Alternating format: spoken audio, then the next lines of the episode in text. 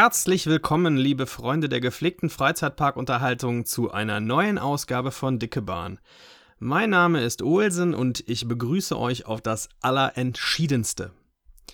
In dieser Ausgabe meines Podcasts möchte ich mich mit dem Holiday Park beschäftigen, dem ich neulich einen Erstbesuch abgestattet habe. Ja, man kann sagen, den ich neulich mit einem Erstbesuch geehrt habe.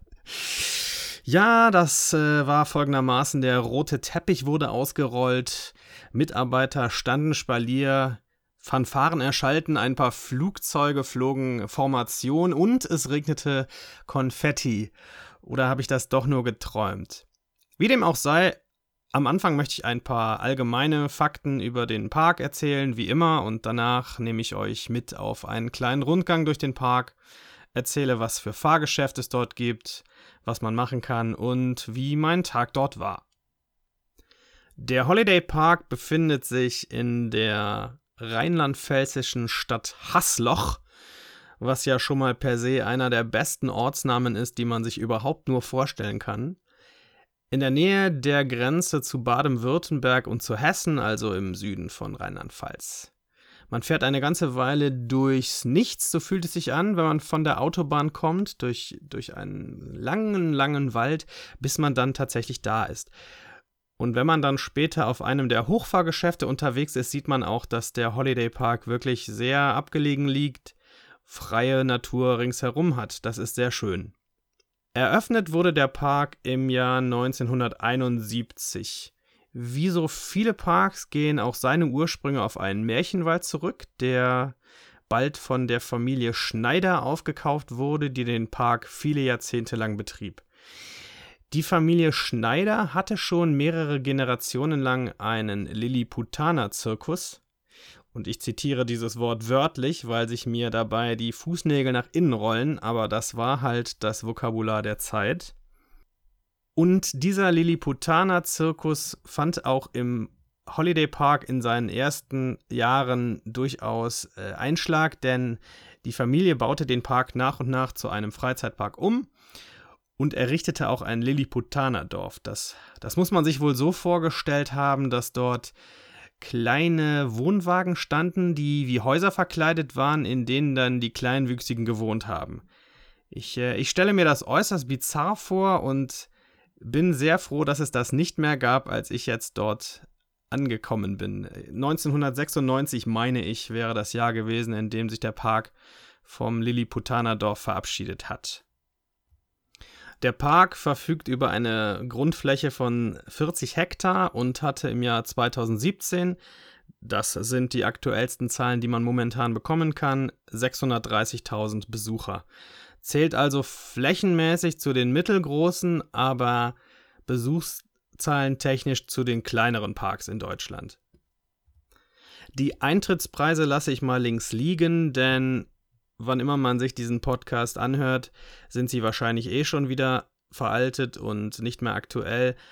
Ich möchte aber noch sagen, dass man in den Park fast immer mit einer Art Rabatt reinkommen kann. Es gibt immer Aktionen irgendwo, und äh, es ist eigentlich nicht erforderlich, den vollen Preis an der Tageskasse zu bezahlen. Man kann überall im Netz gute Rabatte finden für den Holiday Park, aber beispielsweise mit den Saisonkarten von Parques Reunidos, also Movie Park, Slacharen, Bobbejaanland, auch mit denen bekommt man, ich glaube, 40% aktuell Ermäßigung.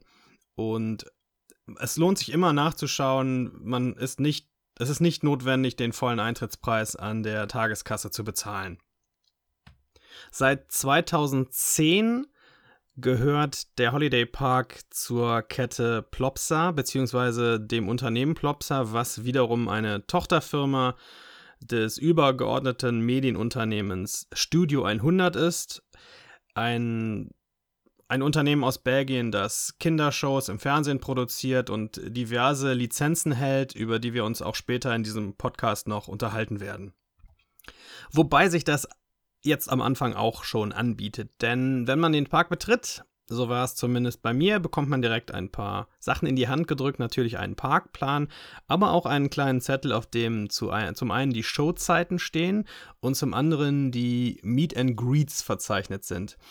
Der Park hat einige Maskottchen und alle stehen irgendwann bereit, um mit den Kindern Fotos zu machen oder auch den Erwachsenen.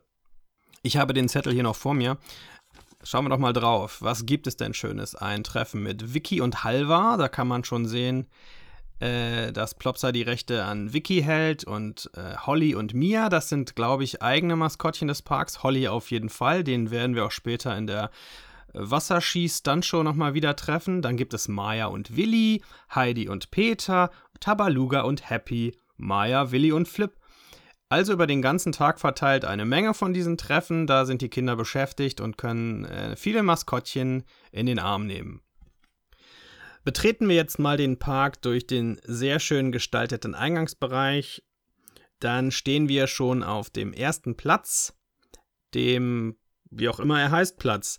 Dort gibt es Plopsa typisch ein auf dem Boden eingelassenes Schachbrett, aus dem kleine Wasserfontänen rauskommen. Die Attraktion heißt Tanzende Fontänen und ist vor allem für Kinder im Sommer ein großer Spaß. Man kann also einfach über dieses Schachbrett drüber gehen, es ist ebenerdig und unkalkulierbar kommen aus den einzelnen Quadraten entweder Wasserfontänen raus oder auch nicht.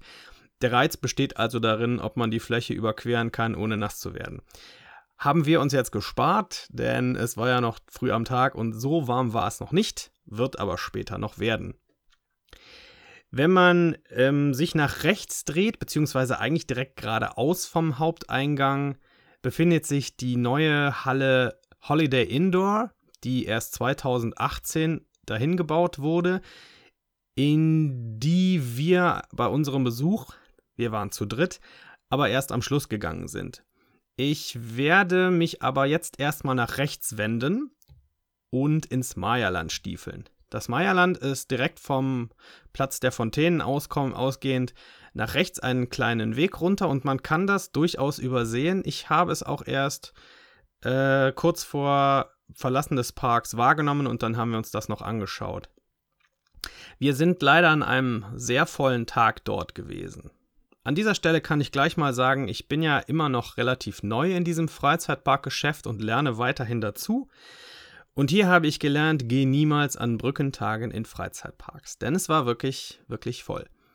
Voll für den Holiday Park, muss man dazu sagen, mit Wartezeiten bis zu einer Stunde an den großen Attraktionen. Das ist äh, vermutlich vergleichbar mit zwei Stunden im Phantasialand oder im Europapark.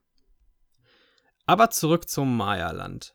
Das Maya-Land ist ein komplett auf die Biene Maya thematisierter Kinderbereich mit vielen kleinen Einzelfahrten. Sieht wirklich fantastisch aus. Überall stehen riesengroße äh, modellierte Sonnenblumen herum und andere Gartengestaltungselemente. Es gibt einen kleinen Freefall Tower, es gibt einen, einen kleinen Monorail-Ride auf der, in, in Bodennähe, also eine Art Pferdchenfahrt, in, dieser, in diesem Fall aber mit einem Grashüpfer, also mit, mit Grashüpfer kleinen Gondeln.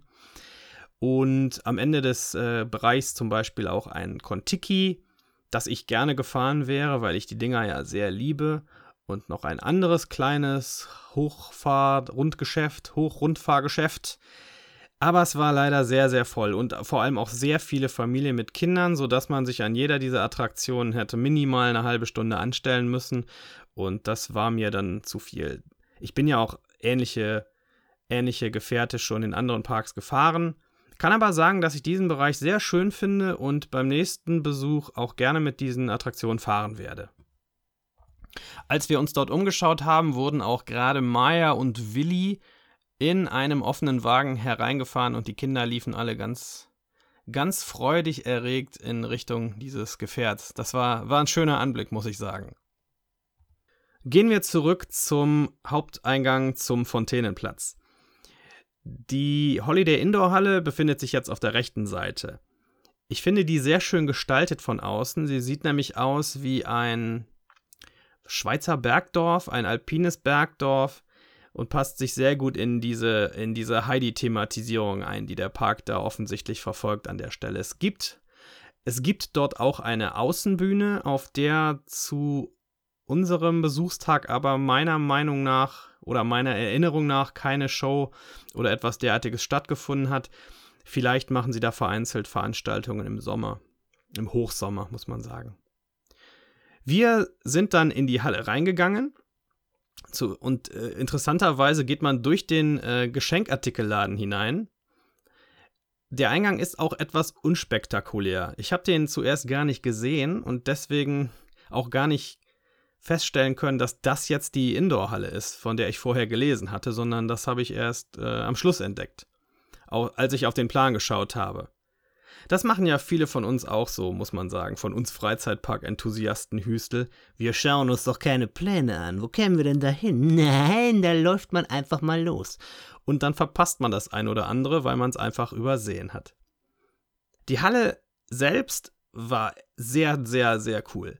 Es war äh, schön stickig da drin, aufgrund der warmen, inzwischen warmen Temperaturen, aber die Atmosphäre war trotzdem cool. Das Ganze ist relativ dunkel, aber schön ich weiß nicht, wie man das nennen kann, schön farbig, farbig, äh, multicolored, äh, bunt, das Wort habe ich gesucht, bunt erleuchtet in entsprechenden Ecken und es gibt dort drei Fahrgeschäfte meines Wissens und auch noch eine Art Klettergarten, Spielgarten für die Kinder. Die Halle richtet sich also schon an die kleineren Besucher. Und natürlich gibt es auch innen drin ein oder zwei Verpflegungsmöglichkeiten. Direkt links befindet sich Mias Elfenflug. Das ist ein Flugkarussell von Zamperla. Ähm, mit äh, Gondeln, wo zwei Menschen nebeneinander sitzen und einen Bügel vor sich haben, mittels dessen sie bestimmen können, ob das Fahrgeschäft hoch oder runter fährt. Und man kann, glaube ich, auch noch irgendwie beeinflussen, wie stark man seitlich ausschwingt. Es ist also ein, ein, ein Hängekarussell, das sich um einen äh, Berg herumdreht, mit äh, sehr schöner Gestaltung auch, mit Elfenfiguren und diese Gondeln sehen toll aus. Schönes Ding, halbe Stunde Anstehzeit. Hat keiner von uns, nachdem wir schon den Tag im Park verbracht hatten, äh, Lust drauf gehabt, weil es wirklich stickig in der Halle war. Werde ich also auch noch nachholen müssen. Das werde ich heute auch noch ein paar Mal sagen, denn wie gesagt, es war ein voller Tag. Aber das sieht toll aus und ich habe auch äh, Vlogs gesehen von Leuten, die das gefahren sind und alle hatten Spaß darauf. Sieht toll aus. Etwas weiter befindet sich noch ein ganz kleines Holzkarussell mit auf den Boden festmontierten Holztieren. Es dreht sich ganz langsam im Kreis herum. Das ist wirklich für die ganz Kleinen, sieht sehr schön aus. Weiter hinten ist auch noch eine Bühne. Dort findet eine Show statt im Verlaufe des Tages mit äh, Heidi, meine ich. Die haben wir aber nicht gesehen, sondern uns nach rechts gewandt, denn dort befindet sich der Hauptgrund, warum die meisten die Halle wahrscheinlich betreten, eine Familienachterbahn namens Zettel umdrehen, Tabalugas Achterbahn. Also die Fahrt heißt nicht Zettel umdrehen, sondern Tabalugas Achterbahn. Es handelt sich dabei um einen Junior Coaster von Zierer aus dem Jahr 2018, in dem die Halle, wie gesagt, eröffnet wurde. Und das Teil macht Spaß. Man äh, muss erstmal durch den Anstellbereich, der läuft durch eine Höhle, in der muss man dann oft schon warten. Dann geht es über eine Wasserfläche, die, der Steg windet sich etwas den Hügel hinauf und dann geht es in die Station hinein. Die Station selbst finde ich etwas ungünstig gelöst. Denn die Breite der, der, der, der Wartefläche, wie man das nennen möchte, neben der Achterbahn ist sehr, sehr gering. Das heißt, es können im Prinzip zwei Leute anstehen pro Reihe, dann ist da kein Platz mehr. Und wenn sich wenn sich dann zwei Leute in die erste Reihe anstellen, die von der Warteschlange aus erreichbar ist, kann man sich auch nicht mehr an denen vorbeischlängeln, um in die anderen Bereiche dahinter zu kommen.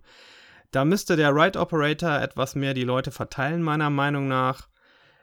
Aber das, äh, naja, das hat an dem Tag nicht so richtig funktioniert. Und das, ich finde, da sind natürlich auch die Eltern mit den Kindern etwas, etwas angehalten, darauf zu achten und sich da ein bisschen zu verteilen. Aber das ist in Deutschland meiner Meinung nach ja immer so ein Problem.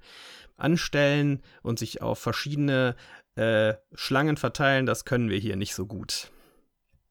Die Achterbahn selber macht für einen Junior Coaster sehr viel Spaß, fährt natürlich total sanft, weil sie ganz neu ist. Äh, es geht die Höhle hoch, äh, es geht den Berg hoch in eine Höhle, an eine Eishöhle. Innen drin gibt es äh, einen an die Wand getackerten Sternenhimmel. Also es ist, findet großenteils im Dunkeln statt innen drin. Aber nicht so dunkel, dass es gruselig würde. Man sieht schon noch, wo man herfährt. Und dann gibt es vereinzelte angestrahlte Figuren, die vermutlich aus dieser Peter Maffay Tabaluga-Welt stammen, mit der ich mich nicht auskenne. Der Coaster macht zwei Runden und ich kann ihn sehr empfehlen, hat mir echt große Freude gemacht. Wenn die Anstellzeit an dem Tag nicht so hoch gewesen wäre, wäre ich sicher noch ein paar Mal gefahren. Neben dem Bällebad, was ich schon erwähnt habe, gibt es halt diesen Kinderspielplatz, also eine Art Hochklettergarten. Abenteuerwald nennen sie das, glaube ich, und auch ein paar Rutschen. Und in der Mitte stehen übrigens Sitzmöglichkeiten. Das heißt, die Eltern können sich da entspannen und ihre Kinder dort rumrennen lassen, denn im Prinzip hat man von dort die ganze Halle im Blick. Da kann nicht viel passieren und die Eltern können sich entspannen. Eine sehr gute Idee, diese Halle dahin zu bauen und vielleicht auch eine Inspiration für andere Parks. Wir verlassen die Halle jetzt und stehen wieder auf dem Platz der Fontänen und direkt am Platz der Fontänen befindet sich auch das erste Thrill-Fahrgeschäft des Parks, nämlich ein Freefall Tower. Er heißt Anubis Freefall Tower. Hm, äh, thematisiert ist er nicht wirklich. Er, er hat halt der Name leitet sich von der populären Kinderserie Das Haus Anubis ab, was eine von Studio 2001 produzierte Kindershow war, die drei Staffeln lang lief. Ich kenne die überhaupt nur vom Namen her. Ich habe keine Ahnung, worum es da geht. Was diesen Freefall Tower etwas besonders macht, ist, dass er nicht ähm, ungeschützt auf der, auf, der, auf der Ebene steht. Also man kann da nicht einfach so von allen Seiten drauf zulaufen, sondern da ist eine Umhausung herum. Das heißt, das untere Fünftel oder vielleicht Viertel des Towers befindet sich in einem Haus. Dort muss man sich dann an der Warteschlange anstellen, die in meinem Fall schon ein wenig länger geworden war, aber noch okay. Ich habe mich alleine angestellt, meine zwei Begleitungen haben gekniffen, die haben es nämlich beide nicht mit, äh, ho mit hohen Sachen. Und äh, da haben sie im äh, Holiday Park natürlich genau den richtigen Park gewählt, denn es gibt einige hohe Fahrgeschäfte. Und in dem Freefall Tower selber, in der Anstellschlange, ist mir dann etwas passiert, was ich mir so auf den anderen Parks wünsche. Es standen noch etwa 20 Leute vor mir an und der Ride Operator war gerade damit beschäftigt, eine Fahrt da zu bestücken. Und er rief dann, ist hier noch irgendeine Einzelperson? Ja, und dann habe ich mich gemeldet und dann konnte ich an all diesen 20 Menschen vorbeigehen und noch in dieser Fahrt mitfahren. Das war super.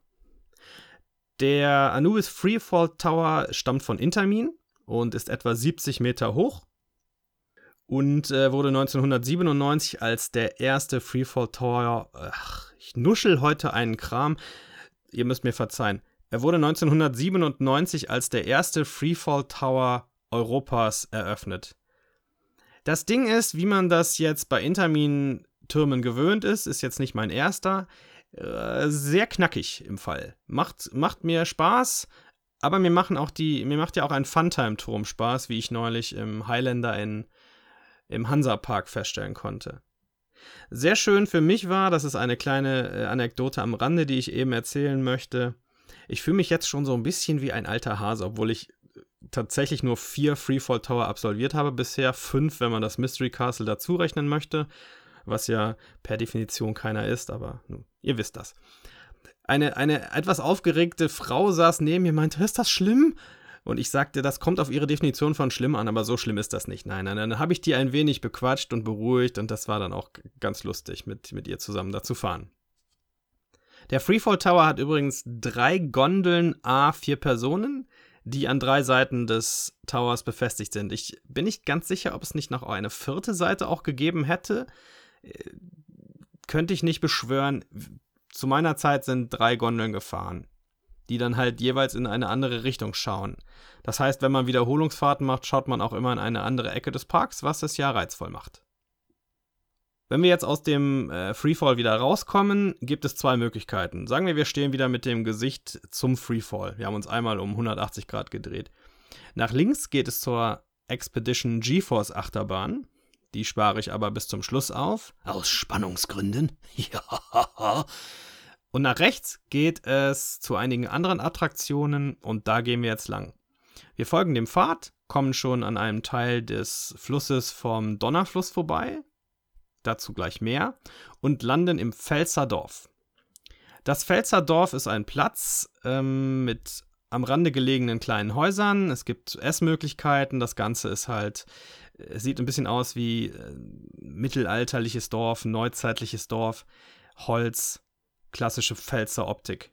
Sage ich, der überhaupt keine Ahnung von der Pfalz hat. Aber ich hätte lernen können, denn äh, auf, dem, äh, auf dem Platz im Pfälzer Dorf gibt es eine lustige Tafel mit Pfälzer Worten. Ich habe ein schönes Foto davon gemacht und vielleicht lade ich das mal in meinen Instagram hoch bei Gelegenheit. Äh, mit sehr vielen Ausdrücken, die mich sehr amüsiert haben. Aber ich möchte das jetzt hier nicht alles ausführen. Könnt ihr euch selber mal anschauen im Park. Auf dem Platz befindet sich auch ein antikes Holzkarussell, sehr schön. Und wenn man dann nach links geht, ist dort der Eingang zum Donnerfluss. Der Donnerfluss ist ein Rapid River, also eine Stromschnellenfahrt von Intermin aus dem Jahre 1984. Ähm, sehr schön thematisiertes Ding, finde ich. Es, also da hat man wirklich den Eindruck, man fährt durchs, durchs äh, Unterholz an, an, an Klippen vorbei. Man prallt mit dem runden Gefährt immer mal wieder an so Holzteile, die einen in eine andere Richtung schieben. Und wenn man Pech hat, wird man auch ordentlich nass, wie die Herrschaften, die mit uns im Boot saßen. Ich hatte allerdings Glück, ich habe wenig abbekommen. Wobei es mir bei dem Tag sogar gefallen hätte, denn es war warm. Inzwischen das hat, das hat mir sehr viel Spaß gemacht. Ich bin, ich bin ja bei, ein, bei anderen Rapid Rivers manchmal zurückhaltend. I'm looking at you, River Quest. Aber dieses Ding hat Spaß gemacht und das würde ich jederzeit wieder fahren. Ist übrigens auch relativ flott, ist äh, ziemlich schnell und dreht sich viel. Es hat Spaß gemacht. Etwas merkwürdig fand ich die Musik, die da in der Warteschlange läuft. Ich kann mich nicht mehr so ganz genau erinnern, das war, das war irgendwie merkwürdig es war keine thematisierte Musik, die man sonst so in größeren Freizeitparks erwartet, sondern irgendwas, irgendwas Poppiges, Generisches.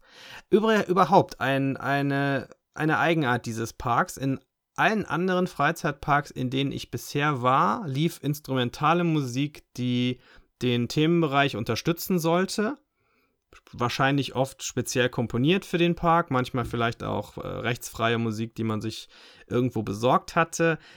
Im Holiday Park läuft in den Warteschlangen oft irgendwelche schlechte Popmusik. Oder, oder Radio, wie bei der GeForce. Gut, da ist jetzt auch der, ein Radiosender der Sponsor, aber ich finde, das zerstört die Atmosphäre in so einem Park durchaus. Mein Fall war das nicht unbedingt. Zurück zum Pfälzer Dorf. Denn hier gibt es noch eine weitere Attraktion, die man absolvieren kann und auch muss, die Burg Falkenstein. Das ist ein Dark Ride aus dem Jahre 1987 von Mack. Und das muss man gesehen haben, das Ding. Das ist wirklich in keinem guten Zustand. Ähm, von außen sieht das schön aus, eine, eine große Burg, in die man hineintritt. Man läuft einige Warteschlangenkilometer gefühlt, um dann in die Mitte zu, zu gelangen, wo es die Treppe hinabgeht. Und dort man, äh, betritt man ich würde sagen, es ist ein bisschen wie die Geisterrikscha. Es ist ein, also ein Endless System oder wie das heißt, also eine endlose Abfolge von Gondeln, die quasi immer wegfahren, ohne anzuhalten.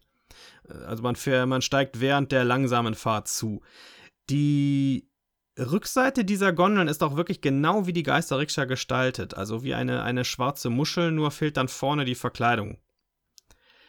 Man fährt durch einige Szenen in einer Burg. Es gibt beispielsweise ein sehr merkwürdiges Bankett am Schluss in einem Thronsaal. Und äh, zwischendurch gibt es auch eine Frau in einem Schlafgemach, die ich glaube gerade dabei ist, ihr Oberteil zu lüpfen und aber auch viele Folterszenen. Das ist alles sehr, sehr äh, befremdlich und ich finde auch ein wenig abschreckend. In keinster Weise gruselig, dazu ist es nämlich viel zu hell in dem Dark Ride, aber irgendwie bizarr. Der Sound funktioniert. Es gibt, ähm, es gibt einige Soundschleifen, die sich gefühlt alle zwei, zwei bis drei Sekunden wiederholen, was zu viel ist. Und leider ist ich weiß nicht, wie viele von den Animatronics mal funktioniert haben oder wie viele von den Figuren überhaupt Animatronics sind, aber gefühlt bewegt sich da nicht sehr viel. Also ich würde schätzen, die Hälfte der Effekte ist einfach kaputt. Das ist schade. Auf der anderen Seite macht es die Fahrt dadurch so schön absurd. Es fühlt sich ein wenig an, als würde man durch das Museum eines alten Dark Rides fahren und sich nochmal die Figuren in Ruhe anschauen, die sich, wie gesagt, kein Stück bewegen Ja, das ist die Burg Falkenstein und sie ist eine der wenigen Fahrten im Holiday Park, auf der man sich mal in Ruhe zurücklehnen kann und einfach mal chillen. Oder wie ihr jungen Leute das nennt. Bevor wir jetzt das Pfälzer Dorf verlassen, muss ich noch erwähnen, dass am Eingang vom, vom Holiday Indoor kommend das größte Weinfass der Pfalz zu bestaunen ist. Es ist ein großes Weinfass, was, was dort gekippt liegt. Ich finde etwas schade, dass man das nicht begehen kann. Es wäre nämlich groß genug. Es ist sehr schön verziert in äh, dunklen, dunklem Holz, aber man hätte da durchaus an beiden Seiten Türen reinmachen können, vielleicht eine Planke legen, ein paar Griffe an den Seiten und fertig. Und schon könnten wir alle mal durch das größte Weinfass der Pfalz gehen. Oder war es sogar das größte Weinfass Deutschlands? Etwas schade. Eine, eine vertane Chance. Trotzdem mag ich das, so kleine obskure Geschichten am Rande in Freizeitparks. Die begeistern mich immer sehr. Vom Pfälzer Dorf kommend haben wir jetzt die Möglichkeit, entweder zu Hollys Fahrschule zu gehen. Das ist eine kleine Fahrschule für Kinder, so ein Mini-Verkehrsparcours. Oder wir gehen nach links, dann kommen wir ins Wikidorf. Wikingerdorf, so heißt es, ins Wikingerdorf. Da gehen wir auch lang. Im Wikingerdorf gibt es im Prinzip nur eine große Attraktion und das ist Wiki Splash, eine Wildwasserbahn, ein klassischer Lokflume. Die Bahn wurde 1992 von Mack gebaut und besitzt drei Abfahrten und von außen eine sehr schöne Thematisierung. Es gibt da äh, dieses Wikingerdorf, durch das die äh, Strecke der Bahn verläuft. Es sieht echt toll aus. Leider konnten wir die Bahn nicht fahren, denn sie war defekt einen Großteil des Tages und als wir dann zum Schluss nochmal vorbeigegangen sind, hatte sie eine, eine Stunde Wartezeit, sodass wir uns dann dagegen entschieden haben. Ich werde das nachholen, denn die Bahn sieht toll aus, wie gesagt, und hat auch beispielsweise einen Rückwärtsdrop. Das mag ich bei Wasserbahnen sehr gerne, habe ich festgestellt. Und überhaupt möchte ich das Ding einfach gerne fahren. Wir gehen also weiter geradeaus und kommen zum Platz Air Show 71, steht dort auf einem großen Schild über dem Eingang. Und alles in diesem kleinen Bereich des Parks ist auf Flugverkehr thematisiert, auf Luftfahrt. Links gibt es ein kleines Karussell, das heißt Balloon Race. Und das stammt von 1993, wurde von Zamperla gebaut, wie so viele Kinderfahrgeschäfte.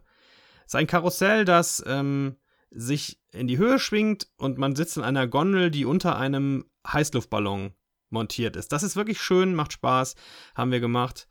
Dafür haben sich auch die, weiß ich nicht, 15, 20 Minuten Anstellen gelohnt. In der Mitte des Platzes befindet sich ein Skyfly von Zamperla, der originellerweise auf den Namen Skyfly hört. Je öfter ich das in Parks erlebe, dass die Fahrten einfach nur den Namen des Herstellermodells bekommen, desto besser finde ich das. Denn dann kann ich mir später auch merken, was es war. ich bin ja alt und muss äh, Vorkehrungen treffen. Auf diesem Skyfly bin ich aber nicht drauf gewesen. Die Anstellzeit war sehr lang und ich hatte wenige Wochen zuvor ein ähnliches Modell im Hansapark gefahren, nämlich äh, das, den, der, die, dem Kerner Pulten. Und das macht mir Spaß.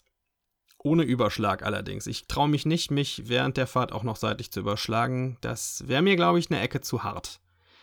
Der Skyfly wurde in dem Park sehr gut angenommen und wird auch weiterhin gut angenommen. Wenn man sich die Wartezeiten vom Holiday Park im Internet anschaut, dann ist das eines der beliebtesten Fahrgeschäfte im ganzen Park. Außerdem steht hier auch noch der Red Baron, ein kleines Flugfahrgeschäft für Kinder. Ich glaube, es war eins von diesen Geräten, wo man, während man im Kreis herumfährt, in der Höhe strampeln muss, um noch etwas höher zu kommen. Kann ich aber nicht mehr mit Gewissheit sagen. Wir gehen weiter geradeaus und betreten den Platz vor Skyscream.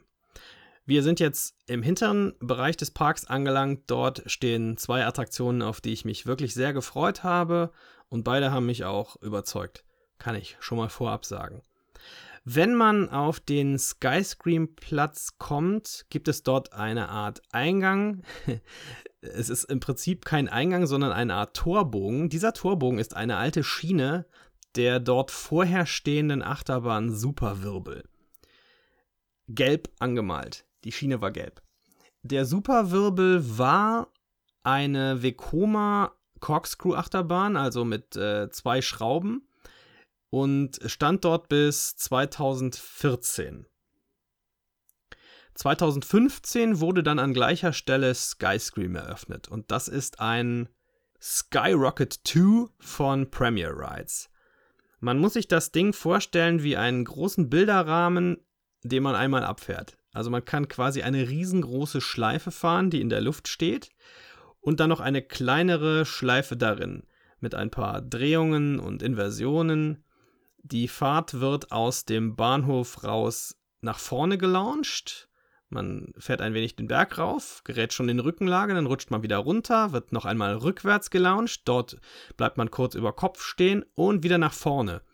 Mit jedem Launch wird die Geschwindigkeit verstärkt und das Geschrei der Leute tatsächlich lauter, sehr unterhaltsam. Wenn man in der Station wartet, ähm, flitzt dieses Ding ja noch eins, zwei, dreimal an einem vorbei und jedes Mal schreien die Leute mit verstärkter Intensität. Sehr schön. Mir hat das sehr, sehr viel Spaß gemacht, das Ding. Ich finde, die Sitze sind irgendwie gut, die Bügel, man fühlt sich sehr frei.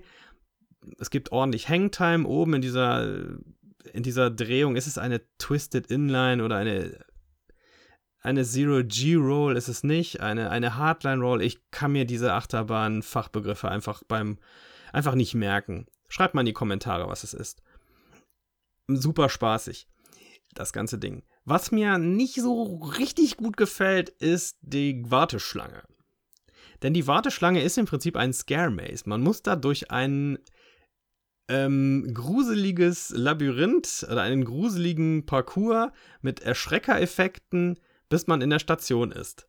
Zum Glück hatte ich Leute vor mir, die schon ein, zwei von diesen Effekten abgefangen haben, aber wenn ich mir vorstelle, ich wäre alleine durchgegangen und hätte mich zwei, dreimal erschrecken müssen, nein, nein, nein, das mag ich nicht, liebe Freunde. Bitte trennt Achterbahn und, und äh, Geisterbahn, Schrägstrich, Scaremaze, Horror, Kramgedöns streng voneinander. Ich empfehle es doch sehr. Die Leute mögen es aber denen gefällt das. Man ist natürlich in einer gewissen Stimmung schon, das muss man sagen. Wenn man gerade durch so ein Scare-Ding durchgelaufen ist und das Adrenalin schon äh, gewisse Höhen erreicht hat und man dann auf eine Achterbahn wartet, die das nochmal verstärkt, ist das etwas Besonderes. Skyscream hat mich jedenfalls voll auf überzeugt und ist eine von drei Attraktionen, wegen denen ich den Park empfehlen würde und wegen derer ich irgendwann auch wiederkommen werde. Direkt um die Ecke befindet sich jetzt der künstlich angelegte See, auf dem wir später die Wasserski-Stuntshow gesehen haben. Dieser Bereich hier vorne heißt The Beach. Dort steht ein Starflyer namens Lighthouse Tower von Funtime. Schlappe 80 Meter Fahrhöhe und für mich quasi der Endgegner. ich habe äh, immer bei den Dingern Respekt gehabt bisher, wenn ich sie gesehen habe. Und äh, der Highlander hat mir neulich im Hansapark sehr geholfen, meine Höhenprobleme ein wenig in den Griff zu bekommen, habe ich äh, nach wie vor den Eindruck. Ein Starflyer, für die Leute, die das nicht wissen, ist ein klassisches Kettenkarussell, was aber an einem äh, Turm nach oben gezogen wird und dann in luftiger Höhe seine Runden dreht. Und man hängt halt nur in einem klassischen Kettenkarussellsitz an ein paar Metallketten. Das ist äh, nicht jedermanns Sache. Und ich hatte die ersten zwei, drei Runden ein extrem mulmiges Gefühl im Magen, aber danach hat es mir doch großen Spaß gemacht.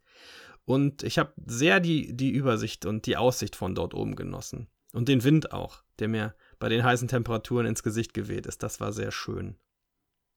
Der Starflyer fährt auch nicht die ganze Zeit auf derselben Höhe. Der fährt immer mal wieder ein Stück herunter und wieder herauf. Und äh, hat mich voll auf überzeugt. Tolle Fahrt. Auch noch ein bisschen weiter um den See herum befindet sich nun die Tribüne von, äh, vom Stadion der, der Wasserschießshow und direkt nebenan ist noch ein Piratenschiff, eine Schiffsschaukel. Dieses Teil stammt von Huss und nennt sich Sturmschiff und steht schon seit 1989 im, im Park. Ich bin nicht damit gefahren, weil auch dort wieder sehr, sehr viel los war, aber ein gleiches Modell steht meiner Meinung nach in Slacharen. Das ist nämlich derselbe Typ, Typ Pirat. Und das, das fuhr ich ja seinerzeit und fand es nur so mittelgut. Ich bin gar nicht sicher, ich glaube, ich habe das in dem Slacharen äh, ich weiß gar nicht, wie, wie kann man diese Art von, von Podcast nennen, die ich aus dem Park mache. Es ist ja im Prinzip so eine Art Audio-Vlog. Audiolog, das gefällt mir. Mein Audiolog aus Lacharen hat gar nicht mehr erwähnt, dass ich ja die, die Piratenschiffschaukel am Schluss dann doch noch fahren konnte, weil die noch aufgemacht hat. Jedenfalls bin ich so ein Ding schon gefahren und finde die nicht so toll wie beispielsweise Scorpios vom Metallbau Emmeln, im Toverland. Das Ding fand ich besser von der Airtime her und der Geschwindigkeit. Kommen wir jetzt zum absoluten Highlight, Schrägstrich Lowlight des ganzen Freizeitparktages. Dem Besuch der Wasserski-Stunt-Show. Zu unserem Besuch wurde Crazy Holiday 2 geboten. Das ist die x-te Show, die die dort aufführen. Die machen das ja schon seit Jahrzehnten, diese Wasserski-Show. Und ich muss sagen, das ist das Schlechteste, was ich in meinem Leben jemals irgendwo in einem Freizeitpark gesehen habe. Mit ganz großem Abstand. Die Wasserskigeschichten selber sind in Ordnung. Es finden halt einige Sachen auf dem See statt, auf einer Rampe. Das ist alles soweit okay. An einer Stelle fiel eine der ähm, Schauspielerinnen oder der Sportlerinnen mal vom Ski runter. Ich glaube, das war nicht beabsichtigt, aber das, das kann passieren. Das ist auch alles kein Thema. Aber was dort an Land teilweise parallel stattfindet, grauenhaft. Es gibt dort einen Showmoderator, der durch die ganze Geschichte führt, in so einem schicken, schwarz-weiß gefleckten Jackett. Es ist so ein Mallorca-Animateur-Man, der mit unglaublich unlustigen Zoten versucht, die Leute zu amüsieren, was bei vielen auch funktioniert hat, muss ich sagen. Bei uns dreien allerdings nicht. Wir saßen da und haben uns entsetzt angeschaut und dachten nur, was ist denn das bitte? An einer Stelle fährt beispielsweise eine junge Dame mit äh, gemachten Brüsten, da kann man nicht sagen, die hat so, die hat so Kissen in, ihren, in, ihr, in ihr Dekolleté gesteckt. In einem Badeanzug. Auf einem Fahrrad kommt sie hereingefahren und fährt an diesem Showmoderator-Typen vorbei und der Typ sagt dann, hey, spiel mal ein bisschen an deinen Hupen rum. Und sie drückt auf so eine Hupe am, am Fahrrad. Ich dachte, das darf doch alles nicht wahr sein. Meine, mein Gehirn stirbt. Meine Gehirnzellen verenden, wenn ich hier noch länger zuschaue. Glücklicherweise war es irgendwann vorbei. Mit einem furchtbaren Schluss, denn äh, Holly, das Maskottchen des Freizeitparks, äh, spielt eine Hauptrolle. Es verliebt sich in eine von diesen Damen, die Schlimmes im Schilde führen und am Schluss wird der Bösewicht erschossen. Das muss man sich auch mal reinziehen. Wir haben es hier mit einer Show zu tun, die sich vor allem an Kinder richtet und am Schluss wird der Bösewicht nicht abgeführt und der Gerechtigkeit übergeben. Nein, er wird erschossen. Beziehungsweise in die Luft gesprengt. Also finde ich pädagogisch sehr fragwürdig, muss ich wirklich sagen. Positiv, um auch noch was Gutes über diese Show zu sagen, sie findet dreimal am Tag statt im Sommer. Das ist schön. Das heißt, man muss sich nicht so abhetzen, um eine einzige Vorstellung am Tag zu erwischen. Und gut gefallen hat mir auch eine, eine der Geschichten, die auf dem See stattgefunden haben. Da gibt es ein merkwürdiges Teil, auf das man sich draufstellen kann wohl. Es ist an einen riesigen Schlauch angebunden, mit einem riesigen Schlauch verbunden. Und dieser Schlauch sprüht Wasser nach unten, sodass quasi der Wasserdruck die Person mit diesem Gerät in den Himmel hebt. Das sah ein bisschen Sci-Fi-mäßig aus, War of the Worlds mäßig, so tentakelartig. Das fand ich sehr interessant, denn das hatte ich so noch nie gesehen. Gehen wir lieber nach links über den See zurück. Dort gibt es nämlich auch noch ein Fahrgeschäft, das ich eben unterschlagen habe, beziehungsweise sogar deren zwei. Zum einen nämlich Beach Rescue, das ist ein Wild Water Rondell, also dieses äh, klassische Jetski-Ding, was sich im Kreis dreht und was man auch im Moviepark vorfinden kann. Und außerdem kann man auch noch Tretboot fahren, Fischerboote heißt das. Ja, das war alles, was es in dieser Ecke an Attraktionen zu fahren gibt. Ah, den kleinen Wellenhopser noch, den habe ich vergessen. Der steht vor der Tribüne der Wasserskishow und das ist so eine kleine Koggenfahrt. Diese Dinger machen mir immer Spaß. Dieses Teil von 1989 von Muck Rides bestimmt auch. Wir gehen jetzt um den See herum hinten wieder durch das Wikingerdorf Richtung Operation GeForce. Meep, Expedition GeForce. An dieser Stelle muss ich mal erwähnen, wie toll ich die Landschaft finde, in die der Park eingelassen ist. Es gibt sehr viel Wald, ein Großteil des Parks befindet sich im Wald und man sieht den auch nicht, wenn man auf, auf ihn zufährt. Wenn man dann äh, auf dem Anubis Freefall Tower ist oder auf dem äh, Lighthouse Tower, dem Skyflyer, kann man gut sehen, wie viel Wald da tatsächlich drumherum ist. Und auch unsere nächste und letzte Attraktion des Parks, die Expedition GeForce, befindet sich mitten im Wald.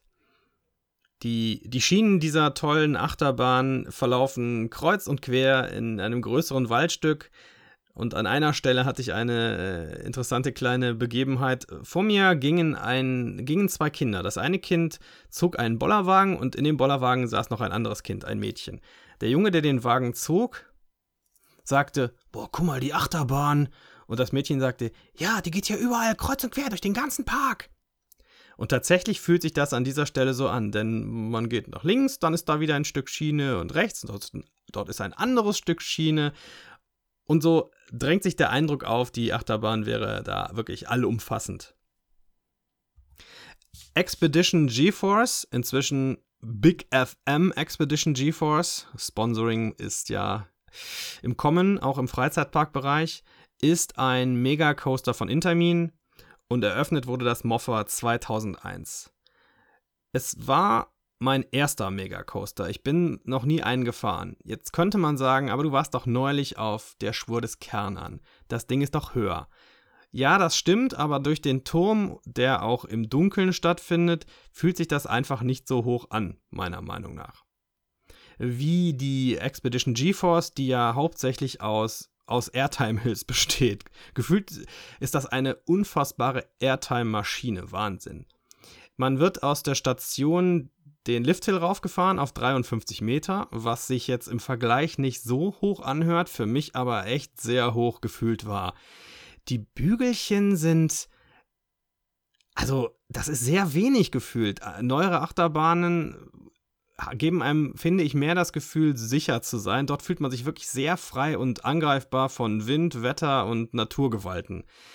Dann fährt dieses Teil in seinen ersten Drop. Man fällt runter und während des Drops dreht sich die Schiene nach rechts. Sowas habe ich noch nie woanders gesehen, das war super. Und dann gibt es eine lange Abfolge von Airtime-Hügeln und, und, und, und Kurven. Und das Ganze macht irre, irre, irre viel Spaß. Es rappelt auch etwas, man merkt der Bahn durchaus ihr Alter an, aber nicht so, dass es schlagen würde oder unangenehm wäre. Aber dieses Gerappel sorgt dafür, dass die Bahn ordentlich laut ist und man die auch äh, überall gut hören kann im Park, wenn man zumindest so in etwa in der Nähe ist.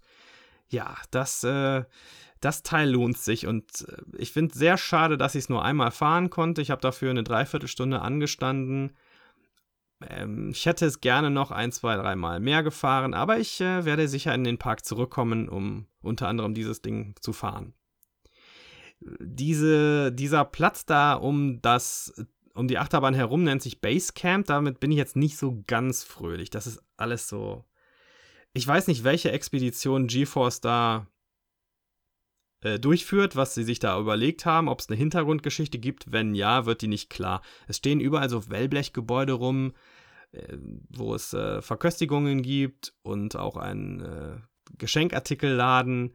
Aber das sieht, finde ich, nicht so schön aus. Ich hätte da auch kein Problem gehabt, einfach die Pfälzer Dörfer da hinten daneben zu stellen. Hätte mir optisch, glaube ich, besser gefallen. An der Stelle, wo ich schon von äh, Verköstigung und, und äh, Verpflegung rede, könnte ich mal ein Wort zu den Preisen im Park verlieren. Das ist alles nicht günstig. Freizeitparks sind natürlich per se nicht gerade die billigsten Orte, um äh, essen und trinken zu gehen. Aber sagen wir mal ein gutes Vergleichsbeispiel. Im Phantasialand kostet ein 03er Slush 2,90 Euro. Stand äh, Sommer 2019. Im Holiday Park kostet dasselbe Getränk 4,99. Und so ist überall das Preisniveau, was ich gesehen habe, auch was, was, äh, was, was Essen angeht. Das, naja. Also ich empfehle da durchaus, sich selbst zu verpflegen. Das würde die Kasse um einiges entlasten, die persönliche. Ja, und das, liebe Damen und Herren, liebe Kinder, liebe Mutanten und Mutantinnen dort draußen, das war der Holiday Park. Er ist nicht der größte Park in Deutschland und flächenmäßig etwas größer als die Anzahl der Attraktionen scheinen lässt. Das war schlecht formuliert. Was ich damit meine ist, es gibt nicht so viele Attraktionen, wie die Größe des Parks hergeben würde. Das ist auf der anderen Seite aber auch ein großer Vorteil, denn dieser Park kann sich noch erheblich erweitern und hat noch sehr viel Platz. Ich verstehe ehrlich gesagt nicht so ganz, warum in Deutschland die Bewertung für den Park eher durchwachsen ausfällt. Wenn, wann immer man in Foren oder in der Freizeitpark-Community-Welt herumliest, dann hat man den Eindruck, es würde sich hier um einen B-Park handeln auf geringem Niveau. Das kann ich nicht nachvollziehen. Natürlich hat der Park keine Chance, wenn man ihn mit Parks wie dem Phantasialand und vermutlich auch dem Europapark vergleicht, weil er keine Thematisierung aufwendet, größtenteils, keine großartigen Themenbereiche hat. Aber dafür kann man sehr viel schöne Landschaft dort genießen und einige ganz tolle Fahrten machen. Ich, ich verstehe die Kritik nicht so richtig. Ich hatte einen schönen Tag. Ich hätte mir gewünscht, es wäre etwas leerer gewesen und ich hätte mehr Fahrten absolvieren können, mehr Wiederholungsfahrten. Aber ich habe alles gemacht, was ich fahren wollte und ich habe es wirklich nicht bereut. Ich hatte ja vorhin schon erwähnt, dass er sich für mich vor allem für drei Fahrgeschäfte lohnt und das sind die beiden Achterbahnen Skyscream und Expedition GeForce und ich könnte noch nicht sagen, in welcher Reihenfolge ich die rank ranken würde. Schwer zu beurteilen nach einer Fahrt nur. Und der, der Skyflyer, Starflyer. Der Starflyer war auch toll. Den, ich, möchte, ich möchte so gerne wieder Starflyer fahren und ich hoffe, ich komme bald in einen Freizeitpark, wo ich das machen kann. Der Park hat sogar etwas, was ich noch nie irgendwo anders gesehen habe, fällt mir gerade noch als kleine Notiz am Rande ein. An der Expedition GeForce stehen zwei große Informationstafeln, auf denen alle technischen Details der Bahn stehen. Länge, äh, Geschwindigkeit, Höhe, all diese Dinge. Was man maximal in anderen Parks auf ganz kleinen Plaketten findet, wird hier groß präsentiert. Außerdem äh, wird da auch noch dem Achterbahnkönig Richard Rodriguez gehuldigt, der dieses Ding in einem Weltrekordsversuch, den er auch bestanden hat, ich weiß nicht, wie viele Tage am Stück gefahren ist. Ja, ich äh, halte solche Leute ja für bekloppt, sage ich mal. Ich weiß nicht, was das soll. Aber bitte. Naja, Richard Rodriguez ist das Teil jedenfalls lange gefahren und äh, gibt auch ein Video davon, was ich mir bis jetzt noch nicht angeschaut habe, muss ich demnächst mal nachholen.